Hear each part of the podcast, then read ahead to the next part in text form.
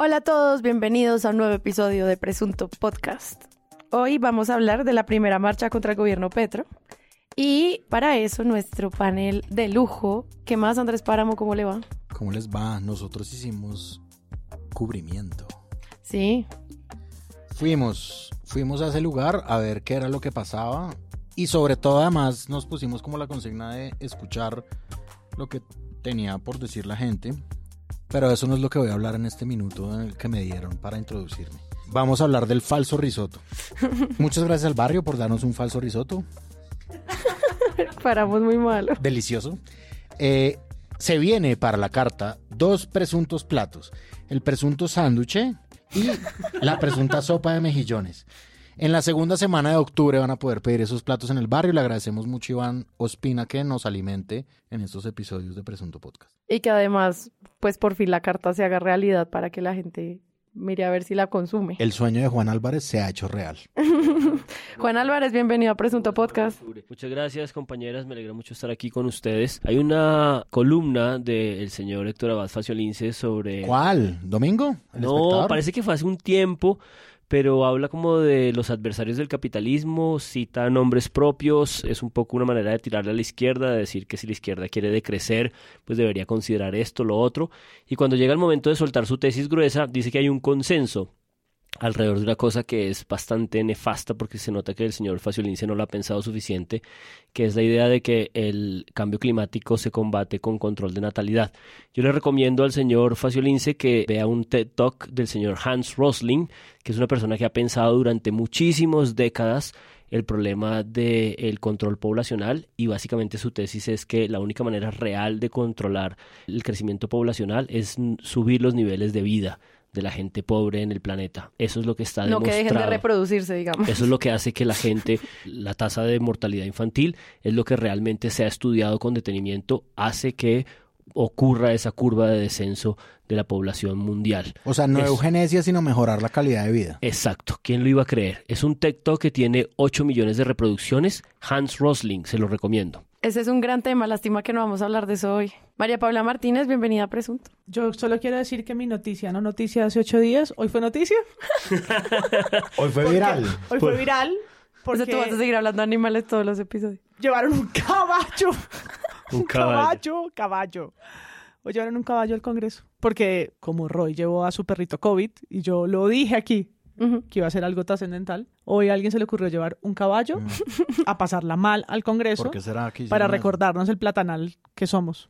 Gracias. Luego de que el Congreso fuera declarado pet friendly, hoy el senador Alirio Barrera llegó al lugar montado en su caballo. El funcionario del Centro Democrático explicó que su decisión se basó en representar lo que es el campo, el sector ganadero y los caballistas del país. manifiesta que podrían traer sus mascotas. Pues yo traje la mía, la mía es mi caballo. Para muchos campesinos de, de- de- de Colombia y del mundo, su mascota es su animalito, su caballo, en el que trabajan, en el que se divierten, en el que le traen la comida a sus hijos, en el que venden sus productos. Curioso hecho se da luego de que Roy Barrera... Ay, pues si hay eso, pues vamos a ver, vamos a ver que le traigo un caballo más grande. Le traigo el caballo. Ma- mañana trae el- mañana la forilla una vaca. Yo sé que Santiago Rivas tiene mucho por decir. Yo quiero decir algo antes. Es que- yo hoy vi un hilo de Santiago Rivas, entonces yo sé que él tiene mucho por decir. Yo creo que de verdad eso es una- un ejercicio eh, impresionante de ver cómo la derecha hace una reducción al absurdo en un teatro en vivo, ¿no? Como es, ok, permiten mascotas en el Congreso, hagamos esto. Venga pues, mi a ver ¿Qué caballo. es lo que pasa? Sí, venga mi caballo. Y pues sí, esa es la forma, esa es una forma como de la derecha de hacer una cosa escandalosa y un show de unos debates que podrían ser más profundos sobre el mascotismo, etcétera, pero pues no lo van a hacer, simplemente llevan un caballo a estropear, digamos, más o menos todo. Aquí sí le doy el paso a Santiago Rivas. Y Santiago Rivas, bienvenido a Presunto Podcast. Muchas gracias. Welcome que- back, baby. Oh, thank you, thank you. Thank you, thank you, thank you. Yo creo que Eh, la gente aclamó este creo que momento. Sí, llevaba mucho tiempo sin estar acá. Y se sintió, se sintió como, como un mes sin ustedes. No, Aum, aum. Se sentía como una canción de John Secada. Pero porque eh, este es mi. creo que primo. las... Ya no puedo puedo más. Creo que el asunto con el caballo es puro laureanismo en práctica, ¿no? Laureano Gómez que propuso hacer trizas la nación eh, y, y volver todo literalmente y utilizando un bogotanismo chicuca, ¿no? Coger todo y volverlo mierda simplemente por las ganas de montarse en la tendencia. Es exactamente la influencia que tiene Clicky Dávila en la derecha en la derecha colombiana, porque la misma Vicky tuiteó, sí. eh, Alirio Barrera lleva su caballo al Congreso. El video es viral. La única persona que le importa que el video sea viral más allá del gesto, lo que quiera decir. Incluso la gente que lo está haciendo viral, incluyéndome que lo retuiteé y me quejé y me pareció un imbécil Alirio Barrera, bueno, siempre me ha parecido, pero me pareció un imbécil por hacer eso, porque era como, vamos a montarnos en esta idea que le da tendencia, más allá de si es buena o mala, ¿no? Más allá, porque no lo está refutando, no está diciendo como, Roy Barreras, me parece mal que haga esto y aquello, porque entonces, ¿qué pasa si yo llevo un caballo, ¿no? sino es, ah, pues ya que se pueden animales, pues voy a llevar esto. Entonces, esa, e- ese gesto me parece que es bobo y me parece que es destructivo, sobre todo fortuito. Entonces mi queja es, es esa, pero sobre todo me da, eh, me impresiona mucho lo ver que Vicky sigue on brand, ¿no? Sigue en su personaje documentando qué es y qué no es viral y justificando o haciendo juicio positivo según algo sea viral. Pero en realidad, mi tema no tema es la movilidad. Simplemente porque un oyente nuestro, Miguel Olaya, nos lo, nos lo propuso, nos dijo, deberían hacer algo sobre movilidad, sobre cómo los medios cubren, y él hizo él mismo una demostración bastante completa sobre cómo y hasta qué punto de verdad medios como City TV o Caracol Televisión hablan de los carros como si fueran la única opción válida de movilidad, ¿no? Que es como, ay, mm, ¿no? Entonces... Como en el eh, marco del día sin carro. en el marco del te- día sin te carro. haces preguntas sobre la movilidad ¿no? en Y Bogotá. como hay, Del de día del verdad, taxi. el presentador de, de City TV como, ah, mm, otra transgresión de los ciclistas y peatones, ¿no? Entonces como, bueno, un momento, ¿no? No hay una balanza que permita eso, la idea de, es que se cogieron un carril, ¿no? Entonces, esas ciudades que tradicionalmente han sido construidas para los carros particulares, como tienen que repensarse para que la gente pueda moverse, pero además a cuánta gente afecta cada vez que alguien monta la narrativa de que los carros son el modo de transporte dominante. Creo que eso es un tema muy interesante, pero es muy difícil que lo hagamos, el tema que no va a ser. Sí, y para eso está esta nueva sección de Presunto Podcast, no pedida por ustedes, pero ahí va. Espero que les haya gustado. Lástima que esos no van a ser los temas del episodio. No. Pero les recuerdo que tenemos una página web que es www.presuntopodcast.com. Quiero agradecerle a todas las personas que entraron a nuestra presunta tienda y ya agotaron el primer stock. Invito a todos los demás a que vayan y si quieren pedir algo especial lo pidan porque vamos a hacer nuestro siguiente pedido. Entonces pásense por allá. Pueden entrar a nuestra comunidad de Discord y hablar de medios todos los días, si así lo quieren. Y al mismo tiempo pueden volverse donantes de presunto, ya sea haciendo Patreon o donando directamente a este proyecto. Entonces, ahora sí, comencemos.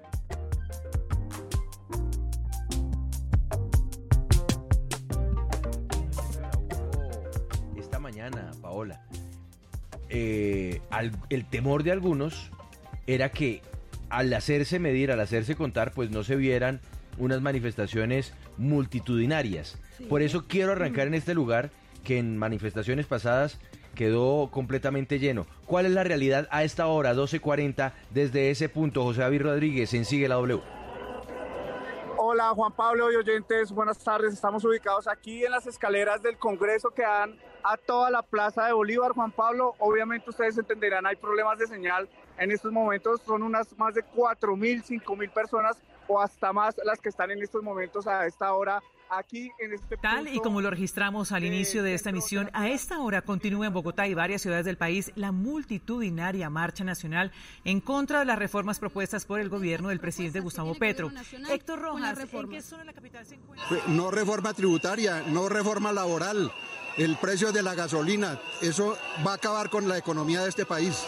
Con protestas pacíficas, ciudadanos salieron a las calles, principalmente oponiéndose a los nuevos impuestos contemplados en la reforma tributaria. Algunos sectores consideran que se podrían llegar a generar afectaciones en la economía. El tema de reformas laborales también que cargan a- a- a en el centro de. Bogotá y todas estas personas entonces con arengas, con banderas y carteles están protestando contra el gobierno nacional. Solamente está activo este punto de manifestaciones en Bogotá. Las, las dos manifestaciones que les comentaba anteriormente. Tras dos meses centro. de presidencia, aparece la convocatoria a la primera marcha en contra del gobierno Petro. Se habla de más de 35 ciudades que se vincularon a esto y pues siento que de nuevo, como nosotros le hicimos mucho seguimiento a cómo se cubre la movilización social, en este caso teníamos unas preguntas nuevas también que yo no sé eh, cómo lo vamos a mantener, pero siento que va a haber mucho paralelismo sobre lo que vivimos en la movilización social en contra del gobierno de Iván Duque y esta primera marcha que pues me imagino vendrán más y los retos de cubrir esta nueva movilización. Esto lo empezamos de otra manera, ¿no? Páramo, ¿qué fue lo que pasó? Pues nosotros decidimos hace ocho días en esta sala de redacción que tenemos acá en Presunto Podcast cubrir un poquito la, la marcha de la oposición. Eh, yo no recuerdo muy bien cómo surgió la idea. Sí, provino de Juan Álvarez, que fue como vayamos a preguntar a la gente qué es lo que pasa. Es un ejercicio además que yo hice cubriendo las marchas de 2019 y de 2021. Entonces sí me pareció interesante como ir a escuchar a la gente, ¿no? Como que ese a mí me parece un ejercicio chévere, más que escuchar a los líderes políticos y lo que tienen que decir y lo que tienen por reivindicar, es escuchar qué es lo que tiene por decir la gente del común que está en la calle marchando. Entonces, una pequeña crónica de lo que sucedió ese día fue que nos encontramos con Juan, con María Paula. Fue una marcha evidentemente mucho más grande de lo que nos imaginábamos, de lo que las redes sociales preveían, como dijo la silla vacía, un poquito mucho más grande de lo que los mismos organizadores creían que iba a ser, porque a mí sí me parece que en Twitter estaba como dominando una imagen de que la marcha era de cuatro personas. Y yo creo que muchos tuiteros pusieron fotos de, de eso ahí, en el, en el momento. Tu algoritmo, digamos, decía eso. Mi algoritmo decía eso, el algoritmo de María Paula también, el de Juan Álvarez también. Y nosotros nos vinimos con la idea de que si nos hubiéramos quedado con el relato de Twitter, hubiéramos dicho la marcha fue irreal. Eh, Hay una cosa ahí y que aparecía como un relato constante en las marchas del 2019 y del 2021 y que tuvimos la oportunidad de reseñar en su momento y es precisamente eso, y es la, la, la no necesidad de contar a las personas, ¿no? Finalmente la democracia está hecha para las minorías, cuando existe una marcha hecha para minorías ínfimas, sean cuales sean, esas marchas deben ser respetadas por lo que son y un pedido que nosotros hicimos eh, en ese momento fue precisamente evitar el, conteo de personas porque Felipe Zuleta Lleras, Diego Santos, cuando salía la gente de la izquierda a las calles decía estos son no sé cuántos, cuando además era mentira, porque además decían estos son apenas 15 mil personas y eran 200 mil o 150 mil o 90 mil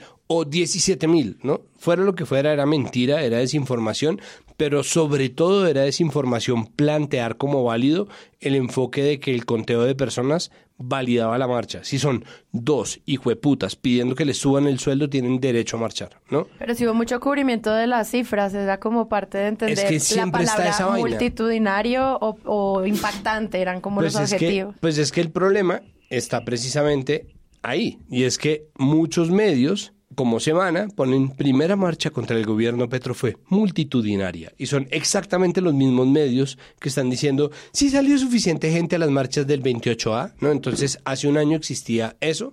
Entonces, ni para contravenirlo, ni para promoverlo, la narrativa del conteo me parece a mí que sea válida.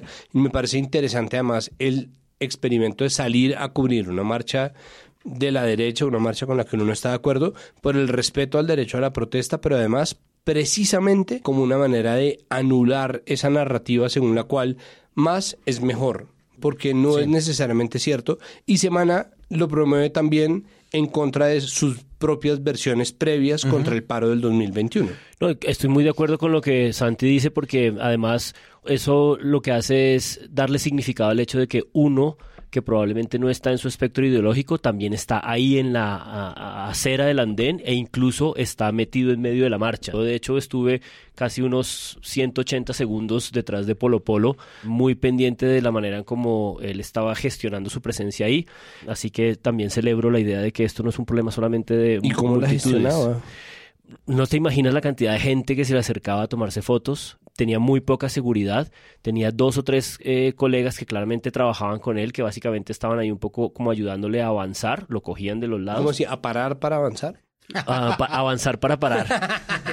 Pero muy, muy, creo, de los, de los seis o siete personalidades de las derechas que yo vi en la marcha, creo que fue la que parecía, ¿sabes? Esto es una lectura del cuerpo, del ritmo del, del espacio ahí muy rápido.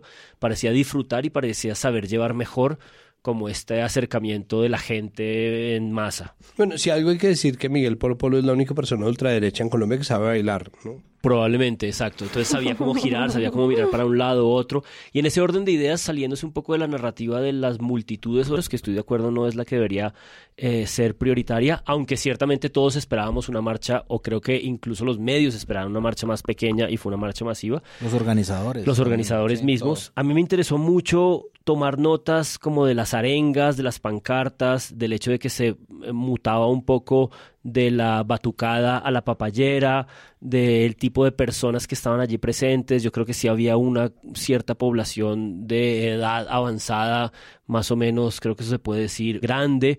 Eh, se veían muchas camisetas muy nuevas y había muchas cosas que yo creo que eran transversales. Estaba esta idea como de que la riqueza primero hay que producirla antes que distribuirla, que creo que en esta idea como de estigmatizar la marcha y este caso la marcha de las derechas por estar desinformada y no tener idea, creo que esa es una de las grandes discusiones estructurales sobre los modelos económicos. Era una marcha donde había mucha gente muy religiosa, muy católica, creo que había bastantes pancartas en contra de la, de la agenda feminista. Pero eso que dices de lo religioso también era parte de los medios. Yo vi muchos que hicieron cubrimiento a las personas que estaban leyendo rosarios en los andenes. Sí, y había, y había como un par de pancartas. Leyendo rosarios. Rezando rosarios. Perdón, perdón Jesús. Habían pancartas muy agresivas contra la agenda feminista. Había otra cosa como muy transversal y era esta idea de que las fuerzas militares están siendo humilladas. Eh, de, que, de que el soldado se, se respeta, de que el soldado es uno Sí. de nosotros. O sea, había una serie de transversalidades ahí que yo las anoté, no las quiero decir todas ahora, pero creo que, digamos, frente a esta idea un poco tuitera de que la gente estaba allí eh, arreada, desinformada, ciertamente hay una masividad sin cabeza gestora como de el liderazgo de oposición, pero sí hay unas cosas transversales que sabemos que son las que representan y significan cosas para la derecha en Colombia. La familia, las Fuerzas Armadas, el catolicismo, A mí me parece importante ahí decir que... La propiedad privada. la propiedad la privada. propiedad privada. A mí me parece importante decir que, bueno, que sí se han establecido lo que yo decía hace un segundo en una frase muy chiquita de hay que comparar las cosas como se cubrieron en un momento y como se cubren ahora. A mí me parece como importante decir que esta marcha, porque yo vi como todo el informe que hizo Vicky Dávila en semana, que es como un minuto a minuto y como preguntándole a líderes de la oposición, políticos, digamos, del centro democrático, casi todos. Ella en un momento dice, no es convocado por un partido político en particular, sino es ciudadanía que sale, ¿sí? Y a mí me parece, pues, digamos, muy diciente que Vicky Dávila diga esto en un informe de, de semana, cuando una portada de semana decía Petro basta ya, ¿sí? Es decir, cuando, digamos, en el paro nacional, en el momento en que se sabían que no había un líder exacto de la marcha y que las personas estaban saliendo en grupos espontáneamente para salir a protestar contra el gobierno de Iván Duque y contra un montón de reivindicaciones de derechos, pues Semana titulé eso, como si hubiera un líder que le lava el cerebro a ese montón de jóvenes que salieron, porque también ese es otro contraste. Lo que vimos Juan Álvarez, María Paula y yo en la marcha fue gente no tan joven saliendo. No tan joven. No tan joven. No, vimos a, a niños de cero a siempre.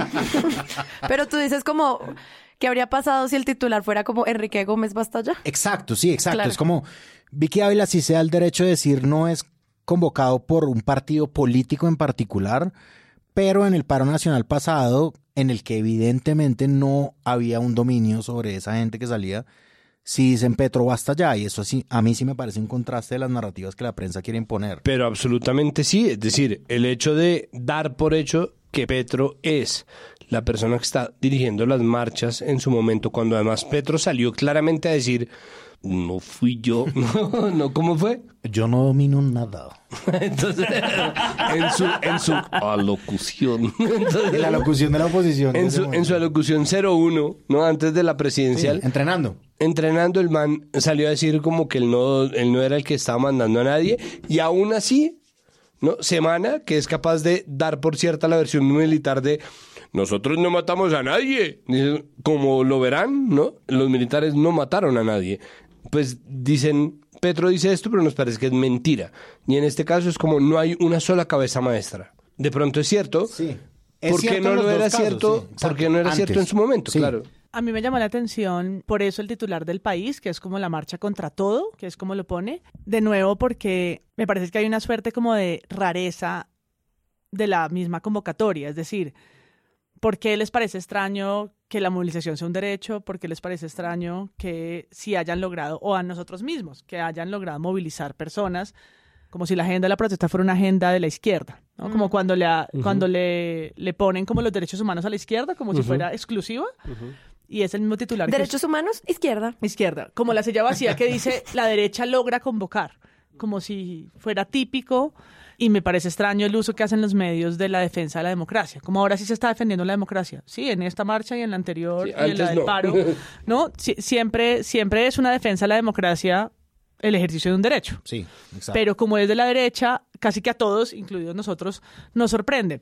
Y el ejercicio de ir a la calle es al final a escuchar y a tomar como registro de primera mano, pues es un ejercicio para comparar también en este momento cómo los medios estaban haciendo lo mismo. Es decir, ahí estaban los periodistas, los vimos, cubriendo con su precarización que la periodista de Blue Radio bien supo describir, Genial. ¿no? Como con su celular eso y su micrófono y lo que puedan No en la le mitad. alcanzan las manos para No le cargar alcanzan todo. las manos para... y hacer la nota web. Exacto, para hacer todo lo que le piden en un medio, Mm. eh, en medio de, de la manifestación, en la calle, no por el andén, como son las manifestaciones, es decir, interrumpiendo la cotidianidad, porque para eso se llaman protestas, capturar un poco lo que está pasando y traducir eso a notas que los que no fueron a la marcha, o sea, no nosotros, sino las personas que de verdad lo vieron a remoto, que estaban en sus casas, entiendan la dimensión. Y ahí quiero detenerme un segundito en semana porque hablando ustedes de las cifras, Oscar Iván se lo haga así, dice cientos de miles. Y ahí es como, wow, La, ¿no? la misma, la unidad que discutíamos hace ocho días sobre Gustavo Gómez. Exacto. Entonces, sí, Sí, fue, exacto. mayor, mismo, fue mayor, nos cuesta contar, ¿no? No tenemos un cliquero para ir contando como en los conciertos, ¿no? Tac, tac, tac, tac, cuánta gente entró, cuánta gente pasó en, la, en los medios y yo hice el ejercicio de ir pasando la radio mientras me acercaba a la marcha y hablaban de 4.000, 5.000 personas en cada ciudad, de las, de las ciudades grandes, Medellín, Bogotá, Cali, que creo que tienen además un cubrimiento muy distinto y unos sucesos muy diferentes en cada ciudad por lo que está pasando en cada ciudad. Es decir, en Cali la gente sal- salió a marchar también en contra de, de- de su alcalde. Claro. Los Pina, igual en. Medellín. Igual en Medellín. No, en- no solamente en contra de Petro, pero eso es otro tema. Pero hablar de cientos de miles puede ser desproporcionado. Y lo hizo Oscar Iván Zuluaga. Y lo otro es que Semana también trae un mensaje porque recoge el ruido de redes. Y lo digo es por la comparación entre lo que, lo que Twitter cuenta de la marcha y lo que es la marcha, que fue el ejercicio que fuimos a hacer, como saltar nuestra burbuja e ir a la marcha en realidad y entender cuál es la imagen o el imaginario que pasa por ahí en nuestro algoritmo y cuál es el de la calle. Y en semana agarran también eh, un mensaje de Ángela Sánchez Leal, que le dicen al senador Gustavo Bolívar que esta fue una marcha muy aburrida para los agentes del SMAT. Y tal vez fueron los, para mí los grandes ausentes, porque siempre que de una marcha, a fuerza me los encuentro. Es decir, me acerco a una marcha y están en la 57, están en la circunvalar, está la tanqueta puesta en la, en la tercera, está en la perseverancia. Siempre me ha pasado. Siempre están alrededor. A veces más cerca, a veces más de lejos, a veces en acción terrible, pero esta vez para mí fueron los grandes ausentes. No había policía, no había SMAT, no estaba la tanqueta ni de lejos, ni parqueada donde se parquea. Pues es que es parte de la propuesta Grandes- de, de lo que debe ser la policía acompañando a- para el cuidado del manifestante. Sí, pero gran- grandes ausentes Y- y- que me llamaron la atención porque los que hemos ido a movilizaciones sabemos que siempre son Están. actores. Ahí están. Eso, eso me parece un punto clave. Nosotros vimos agentes de la policía al final, al principio de las marchas, muy calmados, muy afuera, pero es cierto que uno desde el principio veía, casi desde antes de las convocatorias, veía las aceras llenas ya del SMAT de negro pendiente. Pero a propósito de eso, creo que otra de las puntos de tensión, de núcleo de disturbio claves para entender lo que pasó, es que en la batalla narrativa, justamente por la no presencia de esta fuerza de choque premeditada y anticipada antes de que un choque existiera, probablemente porque así están las disposiciones ahora, pues salió esto, poco esta, esta idea eh, que lo, lo, manifestaron muchos eh, influencers de la derecha y, y, varios de sus periodistas, pero también de sus líderes. Eh, una de ellas, Catalina Suárez, esta periodista que trabaja en la W, Diego Santos, estuvo presente también en el discurso de Polo Polo en redes, y es esta idea de que estamos dando ejemplo ahora que somos oposición, de cómo se debe marchar, porque estamos mostrando que no producimos violencia. Y me parece que en esa oferta de análisis, que es bastante maniquea, apareció esta confrontación sobre, digamos, por qué no había habido un cierto grado de violencia, porque yo creo que no es del todo cierto que no hubiera existido violencia. No, hubo mucha. Existió Exacto, violencia. mucha sí. violencia Hubo de otro... mucha violencia. Es que hay videos de manifestantes atacando a los gestores de Exacto. derechos humanos, diciéndoles claudios, en detrimento además de la sexualidad de la alcaldesa, en detrimento de la diversidad sexual en general, en detrimento de un cuerpo que ni siquiera tiene macanas como el ESMAD, Sí. que está hecha muchas veces para parar el abuso del ESMAD Sí. y sacar a los manifestantes y empezaron a atacarlos. Atacaron a la prensa, atacaron a un tipo desprevenido que iba con una cachucha de, de antiuribista. Entonces, claro,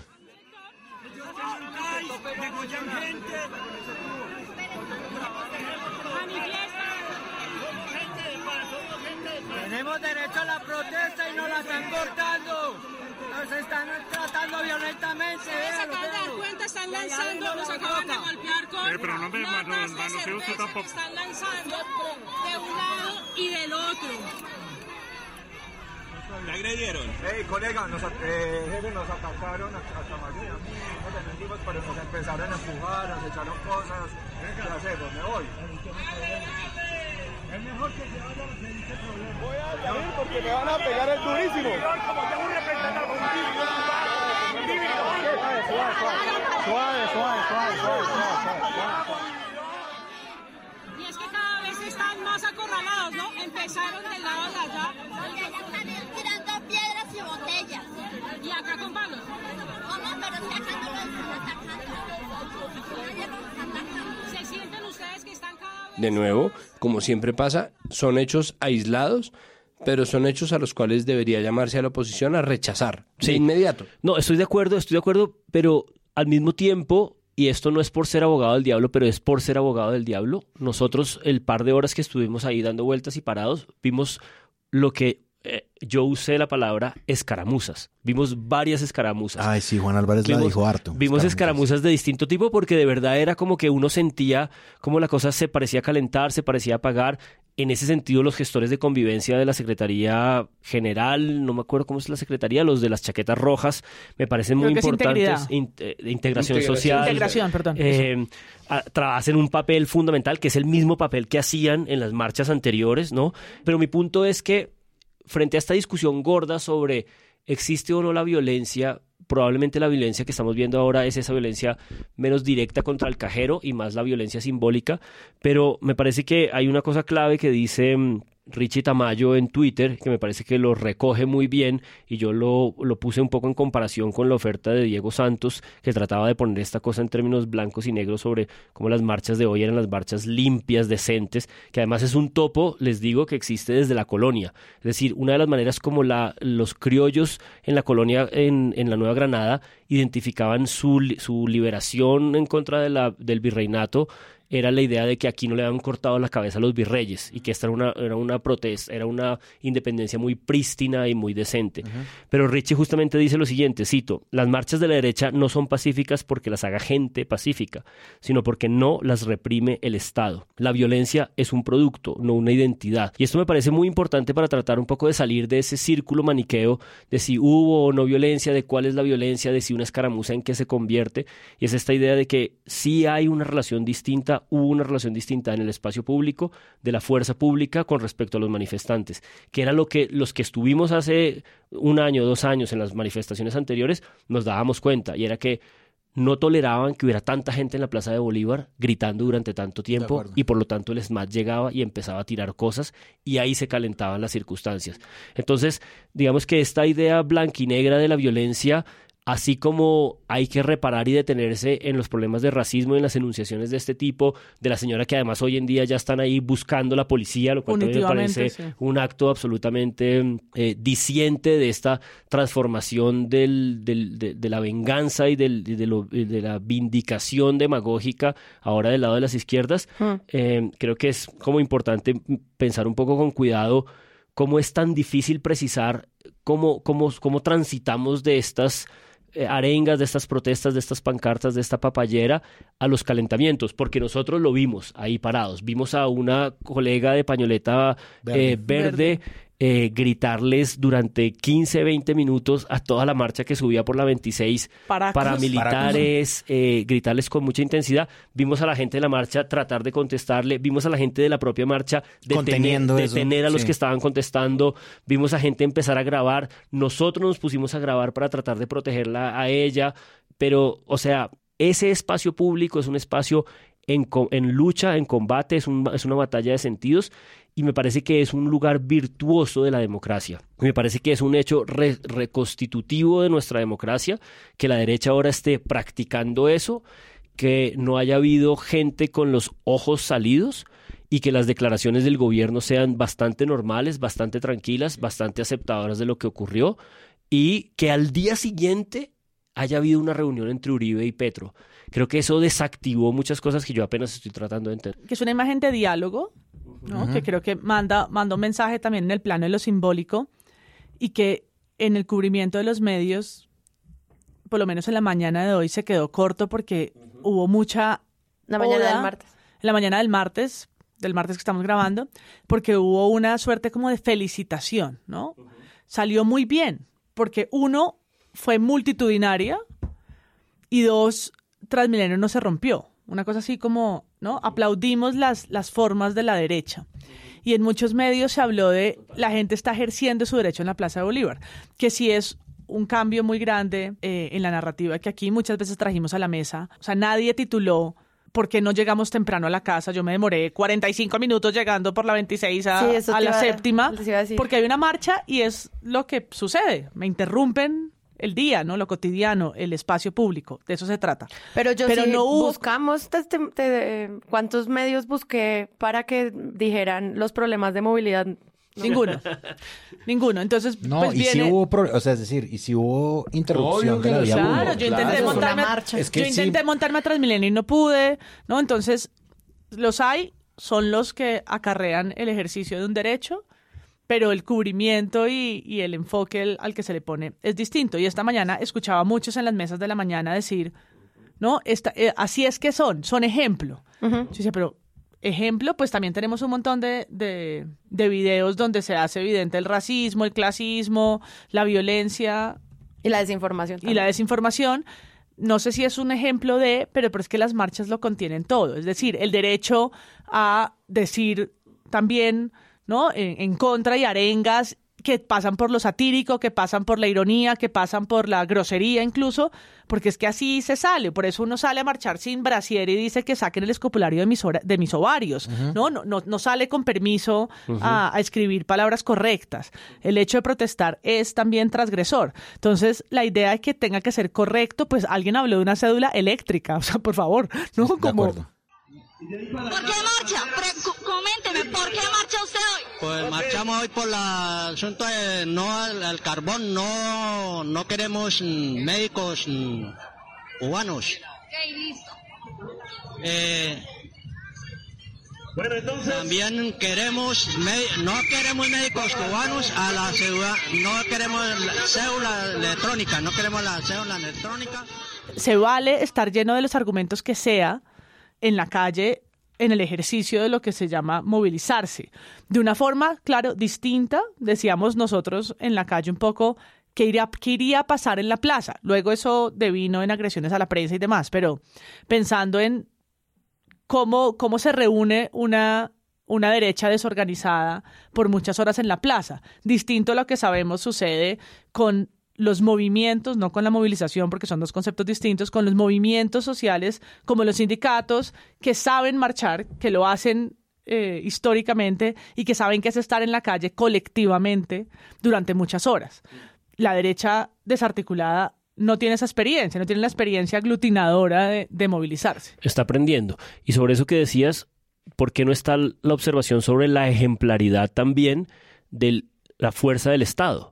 Porque es que parte de lo que hace la marcha virtuosa es la ejemplaridad de la fuerza del Estado al no mandarles el em- ESMAD desde el primer momento.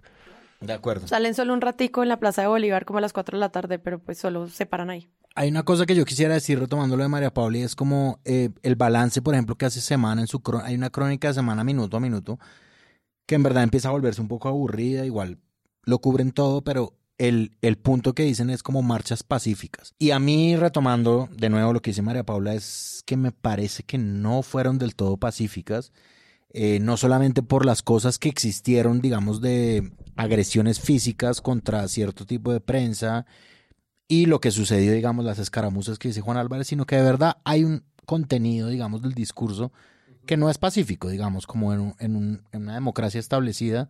Hay como unas frases muy fuertes, hay unas cosas que van a mí me parece que en contravía de cierto tipo de derechos, hay discriminación, hay racismo, etcétera.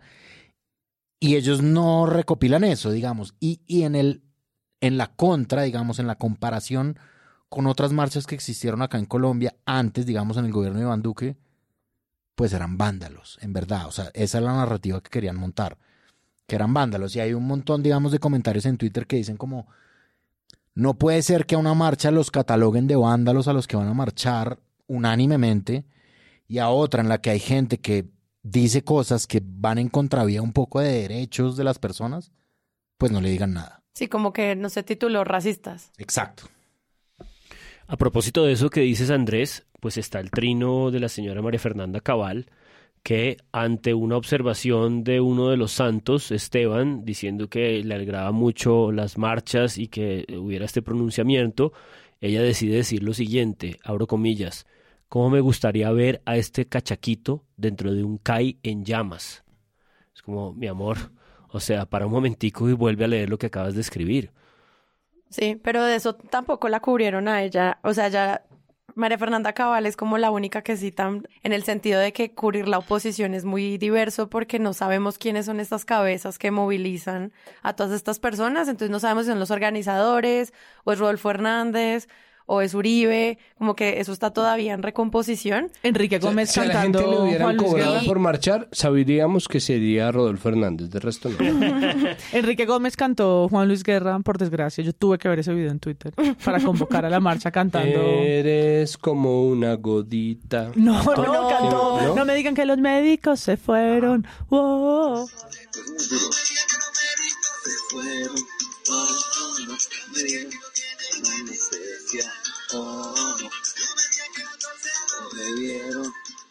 Así vamos a quedar, así va a quedar el sistema de salud nuestro cuando se lo quieren. No, y estaba alimentando el fake news de los cubanos, de Sí, los sí. músicos, de los músicos, de los médicos cubanos No, bueno, con la pues, reforma. ustedes vieron los volantes, ¿no? Ustedes vieron los volantes Ah, de los volantes Petro va a otro. partir en tres pedazos Antioquia, Petro va a partir Antioquia en tres pedazos, o no más milicias urbanas pagadas con nuestros impuestos. O que era el anticristo. el, nivel Hay de, muchas. el nivel de desinformación es una cosa Por loca. ejemplo, va de Retro Petro, que fue uno que mostró Alexa Rochi en su Twitter. Que Va era de como... Petro. Va de Petro. Va de Retro Petro.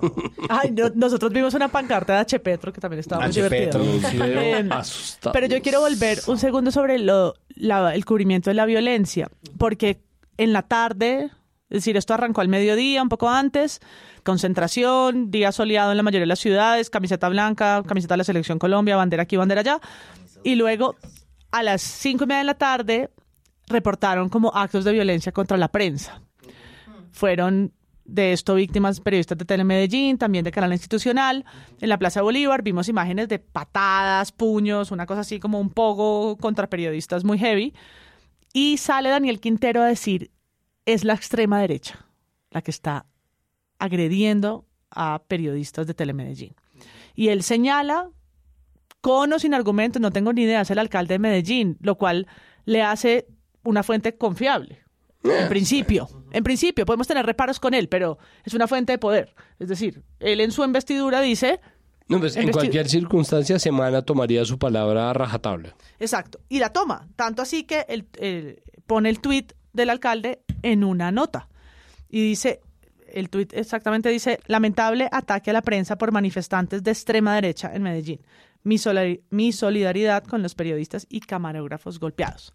Y obviamente sobre su mensaje hay un montón de reparos pidiéndole que, que aclare porque sabe que son la extrema derecha, porque no dice que son los petristas, porque ese es el relato de Bogotá. En Bogotá es petristas atacan a la manifestación porque no toleran las razones de la marcha. En Medellín es la extrema derecha, según el alcalde. Y me llama la atención la poca, no sé, el poco cubrimiento que se le hace a quienes realmente fueron los que ejercieron violencia, cuando normalmente es el foco de- del cubrimiento, ¿no? Eh, Ir a preguntar quién es la primera línea, quiénes dieron los golpes, por qué se los dieron, ¿no? Como hay un enfoque en el típico desadaptado, ¿no? Que lo pongo entre comillas porque la manera como se, se narró durante el paro nacional a quienes estaban en las marchas en el Cauca, ¿no? Los desadaptados, vándalos. Vándalos, sí. Mm, Y las imágenes que yo vi son las mismas o muy parecidas a agresiones que sucedieron en el paro nacional en, en la plaza, ¿no? Como personas que salen agredidas por su por estar ahí bajo cualquier bajo cualquier eh, circunstancia. Tuvimos muchos periodistas agredidos en el 2019 y el 2020, el mayor histórico, mm, y volvemos a repetir el patrón sin que muchos reparen, es decir, Semana no habla de, ah, no, otra vez la prensa es agredida como fue agredida también en las marchas del 2019 y 2020, siendo que es un discurso que lleva la FLIP reforzando desde hace dos años, ¿no? Fueron las marchas más violentas contra la prensa, que es el ejercicio de registro, que volviendo al ejercicio que hicimos nosotros, valga la reiteración, es lo que valida un poco el relato de lo que pasó, que no es la verdad absoluta, pero es al menos ¿no? el registro de la veracidad de lo- del discurso más veraz de lo que sucedió en una calle. Nosotros hicimos muchas críticas en varios de los episodios de movilización que se quedaba solamente en los disturbios de las calles y en los problemas de movilidad y no se hablaba de las agendas que movían a la gente a las calles, no se hablaba de por qué la gente quiere que se implementen los acuerdos de La Habana, por qué la reforma tributaria les hacía daño a las clases más pobres, porque, eh, no sé, todo el tema relacionado como al aborto. Yo me acuerdo que nosotros decíamos, hay casi 20 razones para que la gente salga a marchar y ustedes medios no la están cubriendo. Y en este caso sí se cubre como todo el tema de la subida de la gasolina y la reforma tributaria y la reforma a la salud. Pero a mí sí me hizo falta que los medios me dijeran cuál de todas esas arengas estaban basadas en desinformación. Como estas son las cosas en las que la gente está pidiendo y hacer como un fact chequeo de esas agendas, porque lo que se sentía, al menos en los testimonios, era simplemente nos cae mal Petro, que también es una buena razón, pero ningún medio nos lo dijo en la cara, pues. A propósito de eso, una de las pocas tareas, porque realmente creo que Páramo, MP y yo llegamos ahí a la marcha y nos pasmamos un poco y nos la pasamos escuchando y viendo todo lo que ocurría, pero sí hicimos unas ciertas entrevistas. Yo hice una única o una de las pocas que hice, se la hice a Josías Fiesco, este líder digital de la derecha, y le traté de preguntar varias veces un poco cuáles eran las razones exactas, cuál era la agenda por la que estaban marchando, y cuando él me contestó que la principal razón era la reforma tributaria, elaboró sobre el hecho de que no era cierto que la reforma fuera para pedirle impuestos a la gente de mayores recursos, sino que también iba a afectar a la gente pobre, haciendo una conexión que es una conexión que lleva varias semanas dando vueltas ahí eh, y que es absolutamente difícil de entender y de poder explicar, y es la idea de que eh, la reforma tributaria está conectada también con la idea de ponerle tributos a los plásticos de un solo uso, porque según él todo el alimento viene en plásticos. Y entonces yo pensaba, bueno, y estas manzanas, pues esta manzana no viene en plástico. La papita no siempre viene en manzanas plástico. podridas, dice Sí. usted. No, esta idea como muy simplona de que la, la, la reforma tributaria iba a afectar a todo el mundo porque todos los alimentos iban a subir, porque todos los alimentos venían en plástico y todo el plástico iba a subir de precio, entonces todo iba a subir de precio. Y es como, papi, o sea, con cuidado. Por favor, les ruego que me disculpen por autocitarme, pero precisamente oyendo una entrevista que le hicieron en la W el jueves 20 21 a un tipo que se llama Pierre Onzaga, que era uno de los organizadores de la marcha. Pierre Onzaga salía a decir varias cosas, que eran las razones, según él, por las cuales la gente estaba marchando. La primera de ellas era que la reforma tributaria era para los, según el gobierno Petro, era para los cuatro mil más ricos de Colombia, pero que ellos sentían, porque no existía nada distinto, es que nosotros creemos que esto es para los 48 millones de colombianos. A lo cual, por supuesto, el doctor Juan Daniel Oviedo diría, son 50 millones, Bessie. Entonces, hacen esto y después dicen, pero además van a grabar la gasolina, lo cual es falso. Lo que se iba a hacer, lo que se va a hacer es acabar con el fondo del subsidio a los precios de la gasolina, porque está generando un déficit, ¿no? Pero independientemente de eso, no es verdad que lo vayan a grabar. Uno puede estar de, de acuerdo o en desacuerdo con que se acabe el fondo de subsidio a los precios de la gasolina, pero no es verdad que le vayan a poner un impuesto y que con esto se va a subir el precio de los alimentos. Luego decían que el impuesto a las bebidas azucaradas estaba hecho para dañar a los tenderos, entonces que se iban a cerrar 250 mil tiendas y después dijo que con el código electoral, lo cual además es falso porque en realidad se trataba de la reforma política, iba a nacer una entidad que ya existe que era capaz o que iba a ser capaz de cerrar partidos arbitrariamente.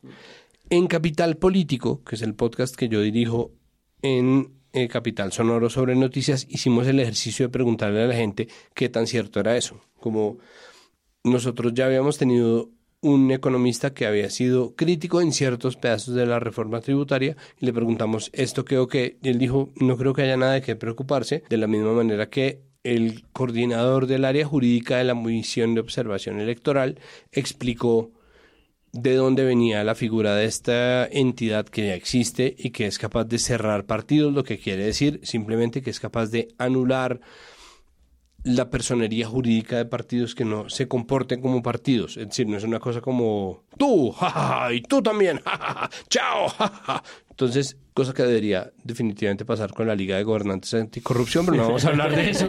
Pero, no, no. Entonces, ¿Quién? Ni Rodolfo ¿Cómo? quiere que hablemos de él. porque me decían de arquero. Entonces, el, Vitalogic. eh, salen a decir, esto no es realmente nada preocupante y es ahí donde empieza la discusión, como bueno, qué tanto de desinformación existe acá, qué tanto de lo que se está diciendo. Entonces, claro, por favor, Plena obviamente había mucha desinformación en las marchas del, 20 del 26 de abril, 28 de abril, porque mucha gente pensaba que es que Duque lo que iba a hacer era cerrar tal o cual cosa, está bien, o sea, como es verdad, pero eso no justifica de ninguna manera que haya quien salga a dar información falsa acerca de las intenciones aparentes del gobierno Petro, pero además, en términos cuantitativos, la cantidad de desinformación tan ridícula que existió acerca de las reformas del gobierno Petro en estas marchas es absurda. Y Eso es incuestionable. parte de lo que lo hace o parte de lo que demuestra que es incuestionable es hasta qué punto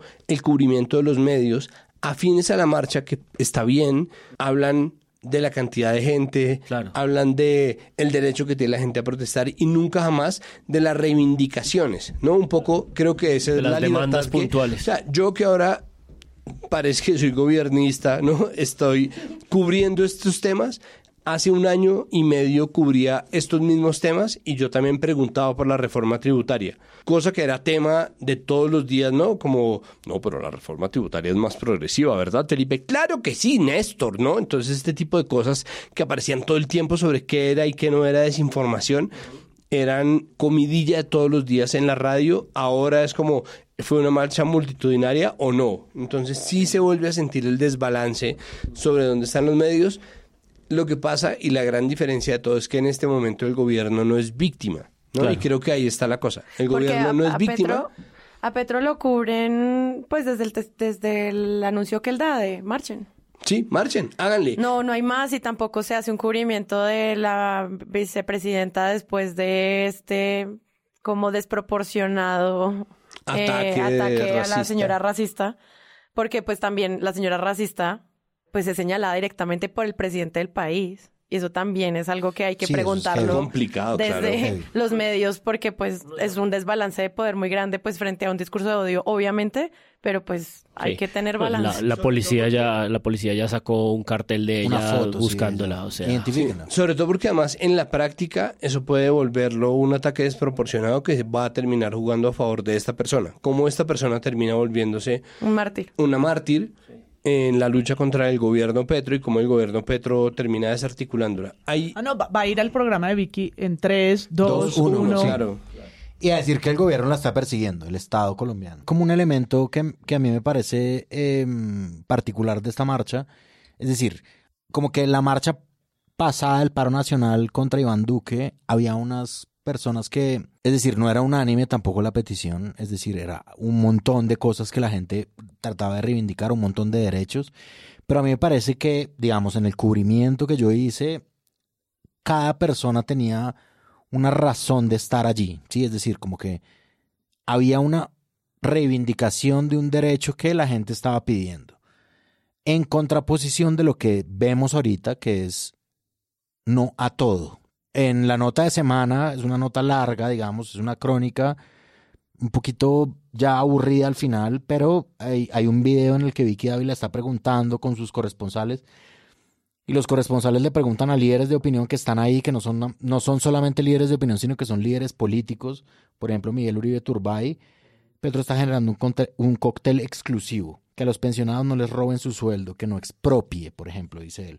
Pacho Santos sale también, dice, me preocupa salud, fuerzas militares y que los narcos gobiernen al país. Y a mí me parece que todo esto es como una... En conjun- 1994 no le preocupó eso. No, a él no le preocupa eso, le preocupa ahorita. Hay una conjunción de cosas. No, hay en una no- 2002. O sea, porque a él lo secuestraron en el 90 y pico los narcos, pero él se lanzó con los narcos a la vicepresidencia en 2002. Con Álvaro Puede que en el, mo- en el momento él no supiera.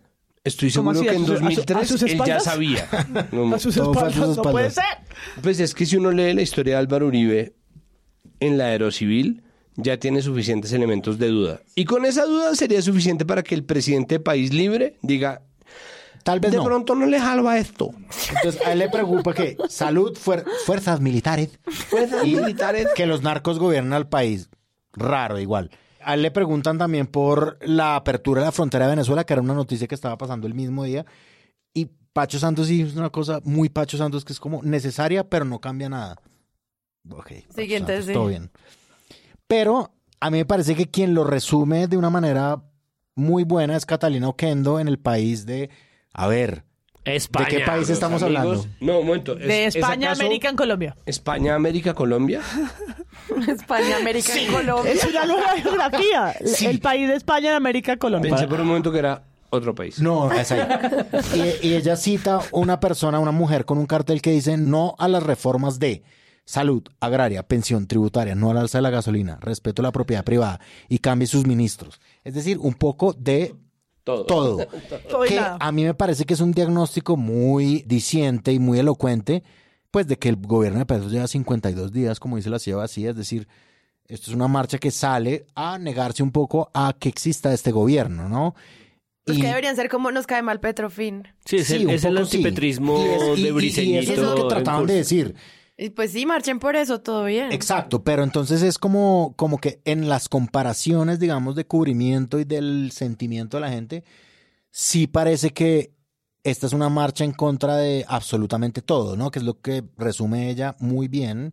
y lo decía alguien ahí eh, de manera un poco jocosa, y es, yo no vi pancartas escritas a marcador y mano alzada. Es decir, tampoco fue una marcha improvisada. Decir, No, estaba No. organizada. sí. Y había platica. imprimieron, imprimieron camisetas, cachuchas y Sombrillas. vinilos, sombrillas y vinilos de dos metros de largo. O sea, no por decir que es- no están tan organizados como los movimientos de base de la izquierda, quiero decir con eso que no hubo una organización de la protesta, Claro. porque se, uno se da cuenta en el tipo de pancartas que tenían con el H. Petro o con la resignificación de quién dio la orden, que es algo que alguien se pensó en colectivo y mandó a hacer para ese día. No arrancó un pedazo de caja de cartón de su casa y escribió con un marcador como hice yo en el paro nacional. No, organizados, a hundir, o sea, sí. yo tengo todavía el sartén encocado con el que ya no pude nunca jamás volver a hacer huevos porque me lo tiré en el paro.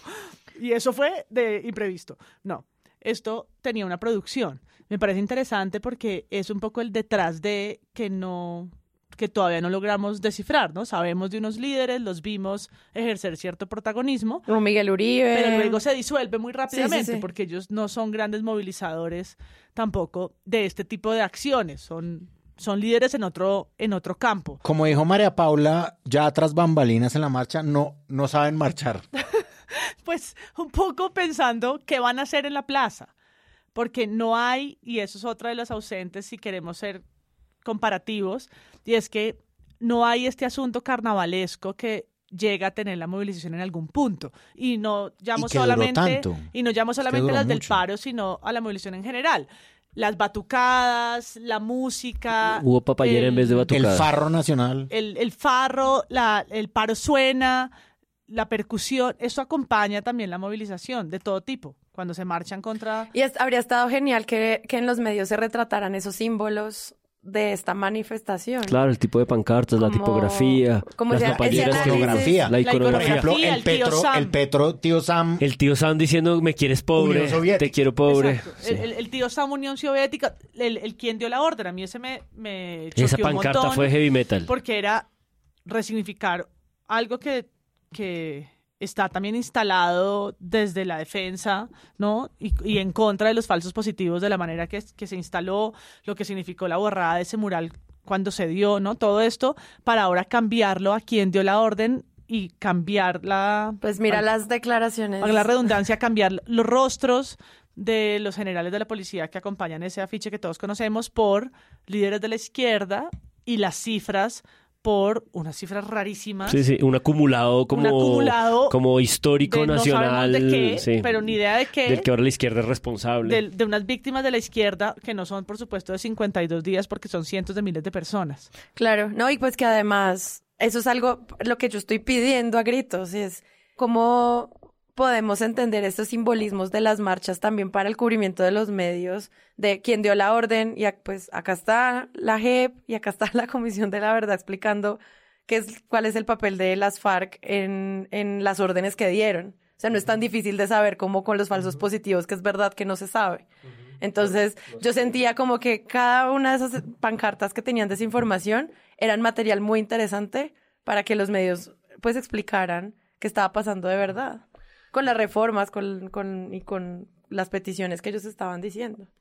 Yo creo que eso... Más que solo repetir de nuevo Sí. las mentiras o la desinformación o la malinterpretación o lo que sea. Pero es que además existe, perdón, existe una connivencia ahí que es una locura y es nosotros dejamos que haya quien diga las mentiras para no tener que decirlas nosotros. ¿No? Entonces existe una serie de narrativas desinformadoras como fue multitudinario, ¿no? Eh, masivo, qué cantidad de gente o qué bueno el derecho a la protesta o la contranarrativa de Claro, no los cogió el ESMAD porque eran gentes de bien, productivas, que no tocaron un solo local comercial, ignorando obviamente todo lo que nosotros de hecho hemos hablado, que es una cosa, para mí eso es cierto, cierto.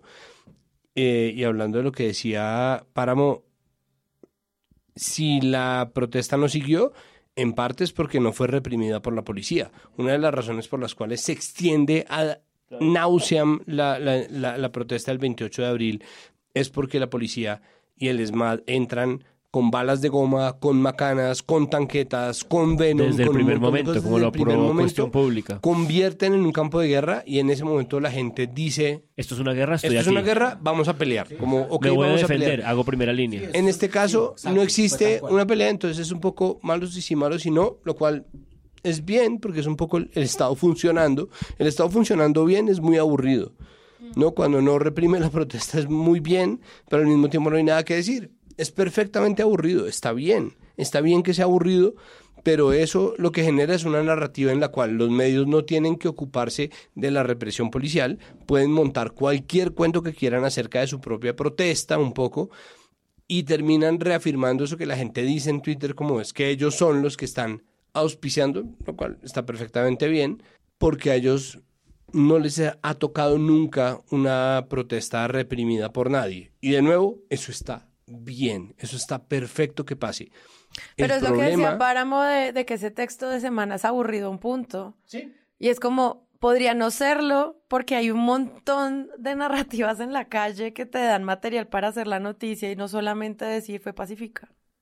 Exacto. La marcha es un escenario performático, es por antonomasia un escenario performático y es un escenario de batallas de sentido performáticas Y en ese orden de ideas creo que sí tendemos a pensar que la izquierda, en la medida en que ha pasado más tiempo en la oposición, ha construido una cultura de ese performance con más claridad, que probablemente la derecha lo está aprendiendo, lo está construyendo, pero creo que detrás de eso hay como una idea muy virtuosa de una cierta restitución democrática, es decir, que no haya habido eh, agentes del Estado sacando de los ojos a la gente desde el primer momento, y que la derecha esté encontrando su vocabulario en las pancartas, pagadas o no, para encontrar su expresión en contra del eh, poder ejecutivo en control hoy en día, hay una cosa muy bella de eso. O sea, yo sí siento que asistí a una cosa que me cuesta a mí mismo trabajo entender. Y que es nueva. Eh, por qué la disfruté y que porque es nueva.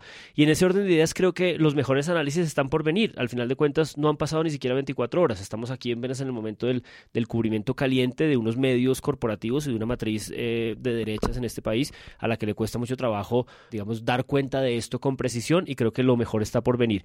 Pero en ese orden de ideas creo que uno de los análisis que me interesó, y esto probablemente es un pequeño cambio de tercio, es el que hizo un poco en caliente Sandra Borda, porque ella un poco ponía de presente el mal timing, leía ella, de la marcha, en la medida en que ese mismo día pasaron dos cosas muy significativas. Una, que Mauricio Claver, el Carone, el candidato de, de Duque y de Pacho Santos a la presidencia del BID, eh, pues salió en medio de un escándalo, Ah, eh, digamos, bastante delicado. Es decir, eh, digo, o sea, el BID es este especie de modelo de la tecnocracia, del neoliberalismo bien hecho, del virtuosismo de lo que el tecnócrata sabe hacer, y este hombre sale en un escándalo, de hecho, descubierto por una periodista del país de España, y el hecho de que hubiera ocurrido también el mismo día en que se abre la frontera con Venezuela. Es decir, ella pone de presente esa idea como de que el timing es malo. Y luego hay otra última idea ya que ella apuntala un poco mejor todavía en la nota de cambio con María Fitzgerald,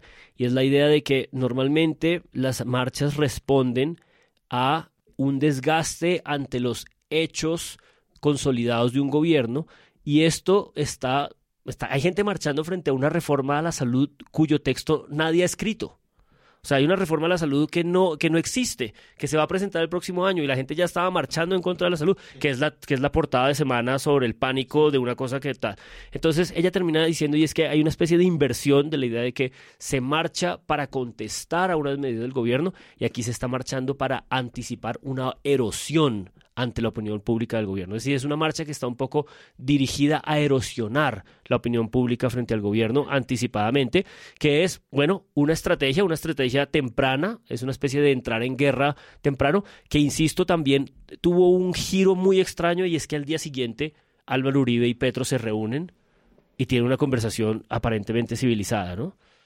A mí me llamó la atención, ahora que lo, traes a la mesa, el asunto con los medios en los tres días. Es decir, desde el sábado aparecieron unos videos en los que se distribuían muchas revistas semana con la portada de pánico, pero no se lograba ver el detalle. Yo los vi con rareza, pues porque la revista no es gratuita, no es el ADN. Y el domingo entonces ya Semana pone su portada de Pánico en la Salud, que es un poco estas narrativas del futuro, porque con textos no finalizados, incluyendo de la misma reforma tributaria, se anticipa la erosión. Una portada eh, precisamente... Hola McFly. Sí, Vengo es- desde el futuro. de- vengo desde el futuro a avisarles que el sistema de salud se acabó y todos corremos riesgo cuando ni siquiera sabemos cuál es la reforma real, porque precisamente no sea todavía no, no tiene trámite, ¿no? No, no, no conocemos un texto, no, conocemos tiene texto, no tiene nada. No tiene existe. nada. Eso está conectado con la idea de que están anticipando una, un desgaste del sistema de salud, que es una columna de Germán Vargas Lleras de hace unos días, que el man dijo, es que hay una estrategia de desgastar el sistema de salud y anticiparon a través de eso. Hay que aclarar que Vargas Lleras fue el autor de la reforma a la salud que presentó Cambio Radical Claro, que no en la- 2020. Que, que Duque no quiso gestionar. Y entonces ahora Porque el- no, Vargas porque Lleras le está tirando la de cabeza. Las razones del paro era precisamente que la reforma a la salud planteaba el cambio de las EPS y no cambiaba las EPS, las convertía en otras entidades que tenían incluso más poder y más acceso a recursos que les permitía crecimiento vertical, que es lo que hacen las EPS, es decir, ser dueñas de todo, ser dueñas de las clínicas, las ambulancias, las camillas y empezar a gestionar un modelo de negocio en donde ellos tienen el monopolio de sus propia, de su propia prestación de servicios En este punto yo no sé qué propuesta sea mejor, pero ese crecimiento es lo que les ha dado un poder desmedido precisamente a las EPS. Ahora sí, perdón. Entonces aparece esta portada en la que está la ministra en la primera imagen y atrás un collage como sacado de Grey's Anatomy o, o- sala de redacción o sala de emergencia donde está todo el mundo tocando, no, los médicos como en cara de tragedia absoluta, realmente es un collage eh, muy raro, con, no sé, por lo menos cinco médicos en escena, de banco de imágenes que sacaron de Shutterstock, y dice, la ministra Corcho se convirtió en el terror para el sector. El proyecto que alista para reformar la salud y sus pronunciamientos radicales hacen temer una implosión en el sistema. En juego está la vida de los colombianos. Y esta portada sirvió para un mensaje que emitió Roy Barreras criticando el pánico y la creación de un pánico anticipado en los medios, que luego vino un mensaje desde la FLIP pidiéndole al, al senador no estigmatizar a la prensa y un día después, pues la prensa es agredida en las calles, según Quintero por la extrem- extrema derecha, según en Bogotá por manifestantes petristas y hilo todo esto para la pregunta que hay detrás y es un poco el rol tan desprestigiado que tienen los medios para el cubrimiento de lo, de lo que está pasando con el gobierno, que en cabo de, al- no sé, en, en- en tres días, ¿no? Se, ven señalados por distintas fuentes sin que nadie tampoco en la ciudadanía salga a la defensa de su registro. Nadie está defendiendo el papel que cumple Semana, ni el que cumplen los periodistas o las periodistas en terreno, ni el de la periodista de Blue Radio que cuenta que le entregó el micrófono, pues porque tiene que tener siete brazos eh, y 900 bolsillos para emitir, entonces decide ella filmar a la marchante como fuente Y no iba a controlar lo que la no marchante iba a, decir con el pues, micrófono. porque es un en vivo, es un en vivo y así, así sucede, ¿no? Y de nuevo es nosotros acá pensando, pues, qué, qué papel cumplen y si tienen la legitimidad que necesitan para ser el actor en democracia que son, ¿no? Semana incluido. Aquí no estoy seleccionando los que me caen bien o las fuentes que quiero que cubran la marcha y las que no.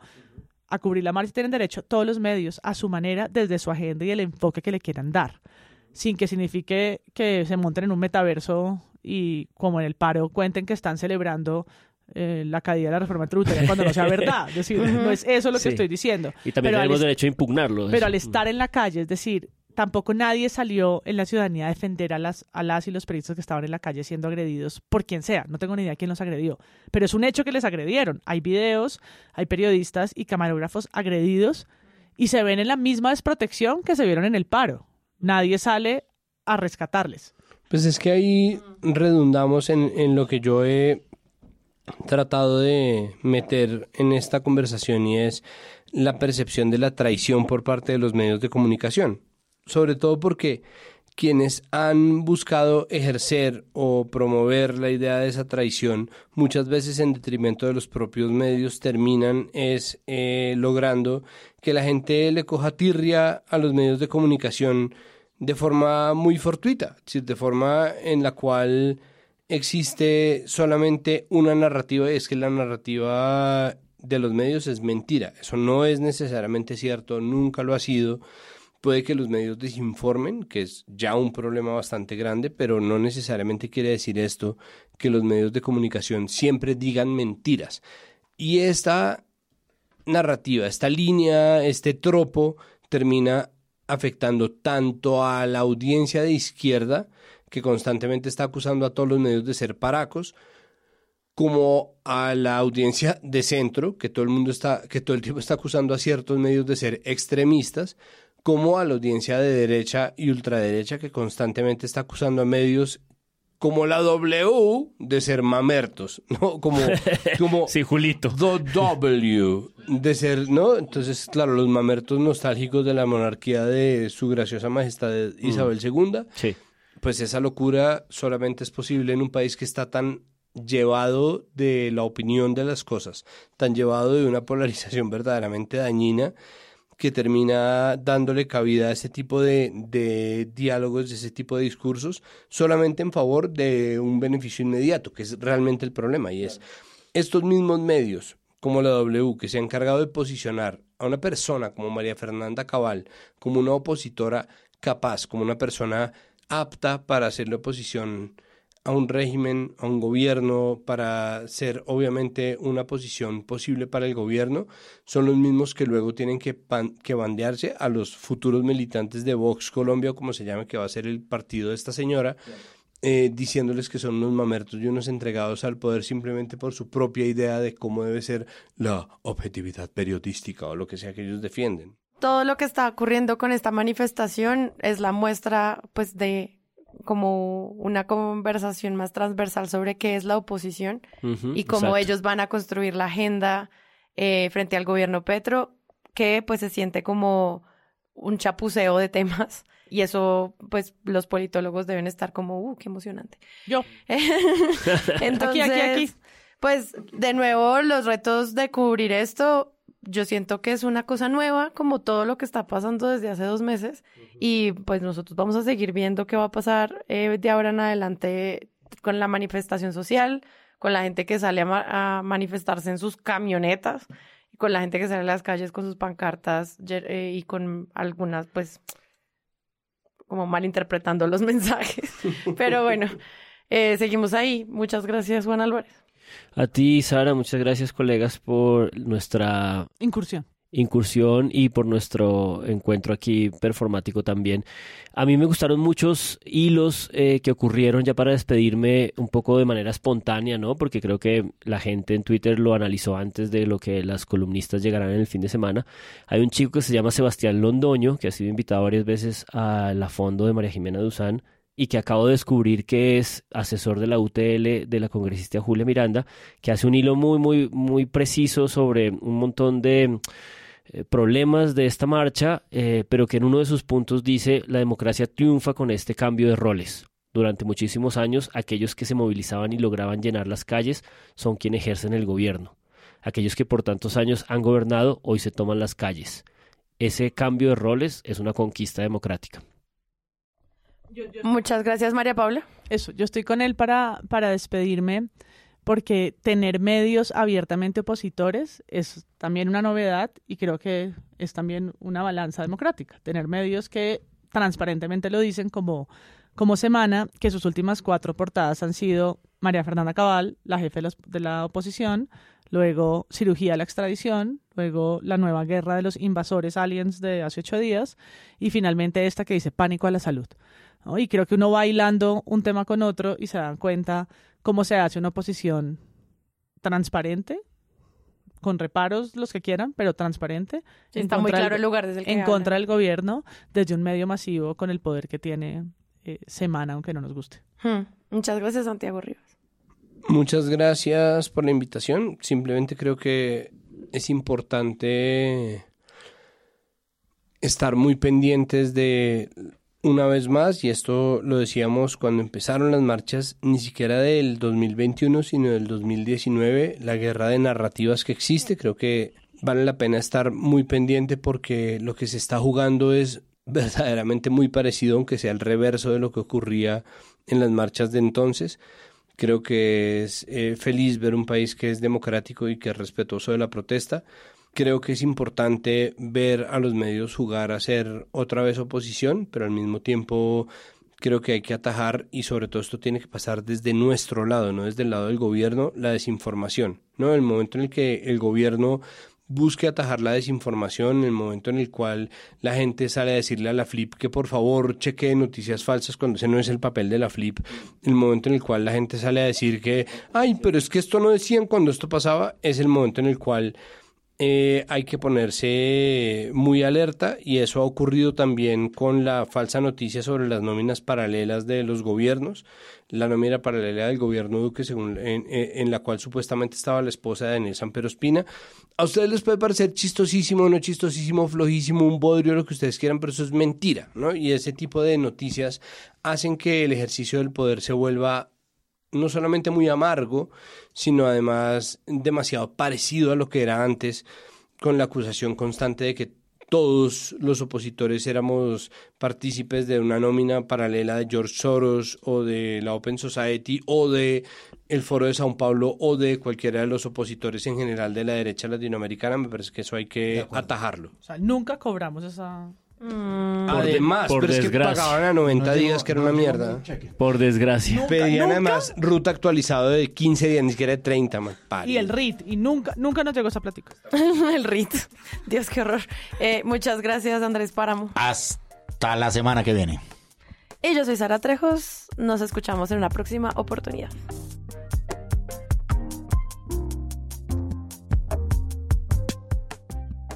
Si les gustó este episodio y quieren apoyar este podcast, los invitamos a que lo compartan en todas sus redes sociales. Esa es la mejor manera de crecer. Presunto Podcast es producido por Sara Trejos con el análisis de Santiago Rivas, María Paula Martínez, Juan Álvarez y Andrés Páramo. La postproducción la hacemos Rodrigo Rodríguez del Oro Podcast y yo. Nuestra asistente de producción es Paula Villán de Sillón Estudios. Les invitamos que visiten presuntopodcast.com donde pueden ser donantes y parte de la membresía de Presunto. Con su ayuda podremos financiar este proyecto y diseñar mejoras para ser sostenibles y salir cada semana. Al mismo tiempo, en la misma página pueden encontrar el ingreso a nuestra comunidad de Discord, que si no saben qué es, imaginen un super chat donde cada tema tiene su propio canal, desde una selección de memes y titulastres, pero también canales de crítica de medios sobre periodismo de género, internacional, ciencia, político, cultural y chequeos. También pueden escucharnos en nuestro canal de YouTube y en todas las plataformas de podcast. En algunas de esas plataformas nos pueden dejar calificaciones y comentarios. Eso siempre ayuda a que otras personas nos encuentren. Presunto Podcast es producido en Sillón Estudios, una red de podcast independiente donde pueden encontrar otros podcasts. Gracias a ustedes por escuchar. La próxima semana esperen un nuevo episodio.